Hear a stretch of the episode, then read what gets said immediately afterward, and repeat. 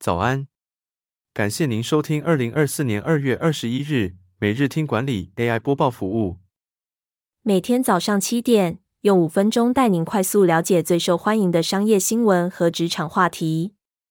订阅每日听管理节目，日日学习，每天进步百分之一，一年强大三十七倍。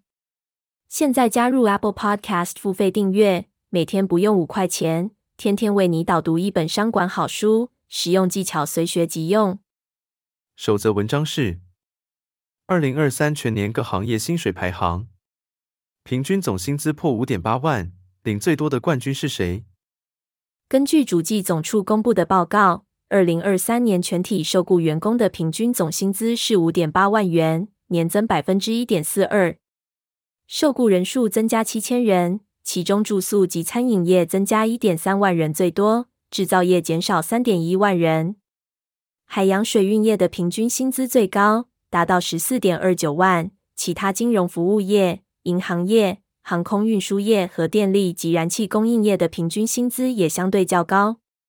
而美发及美容美体业、其他汽车客运业的平均薪资较低。第二则要带您关注，调查指出，逾九成上班族不满薪资，期望加薪幅度。是每天能多吃一颗蛋。求职网调查显示，二零二四年有高达百分之九十一点四的上班族对薪资待遇不满意，其中百分之八十七点七有离职的念头。调查还发现，上班族的平均调整薪水期望值是六千零一十六元，相比去年多了一百八十五元。换算下来，大概是日薪要再加六元，约等于每天能多买半颗茶叶蛋或卤蛋。薪资满意度也创下十一年来的次低水准。此外，超过百分之五十五点七的人在过去三年没有调整薪水，平均被动薪了四年，已经超过忍耐极限。在加薪方法的部分，百分之六十六点四的人认为跳槽是最快的方式。第三则新闻是，劳动部推出壮世代就业促进措施，退休族重返职场，最高可以领六万元。劳动部推出壮世代就业促进措施，目的是提升壮世代的劳动参与，提供五十五岁以上的劳工福利。像是离开职场三个月以上，并经公立就业服务机构推介就业的工作者，就能获得三万元奖励，且最多可获得两次。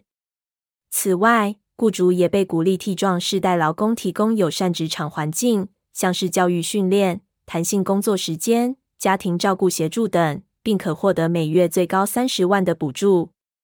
劳动部呼吁企业给予壮士带工作机会，相信他们能为企业带来经验传承和提升效率。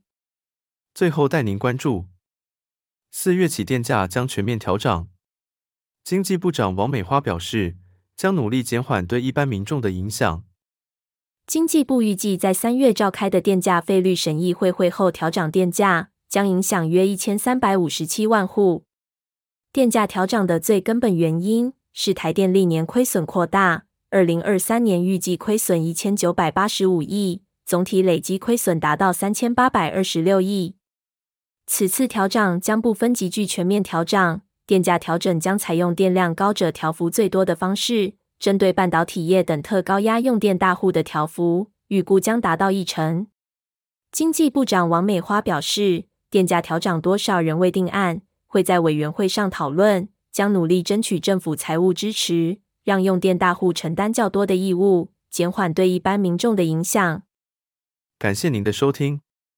经理人也推出了全台第一个对话式 AI 职场教练，AI Coach 上线不到两个月，已协助全台上千位经理人解决管理痛点、职场大小疑问。期待您至经理人网站免费加入会员，无限提问。也诚挚推荐您订阅经理人电子报，我们会将每日播报的文章寄送到您的信箱。再次感谢您，祝您有个美好的一天。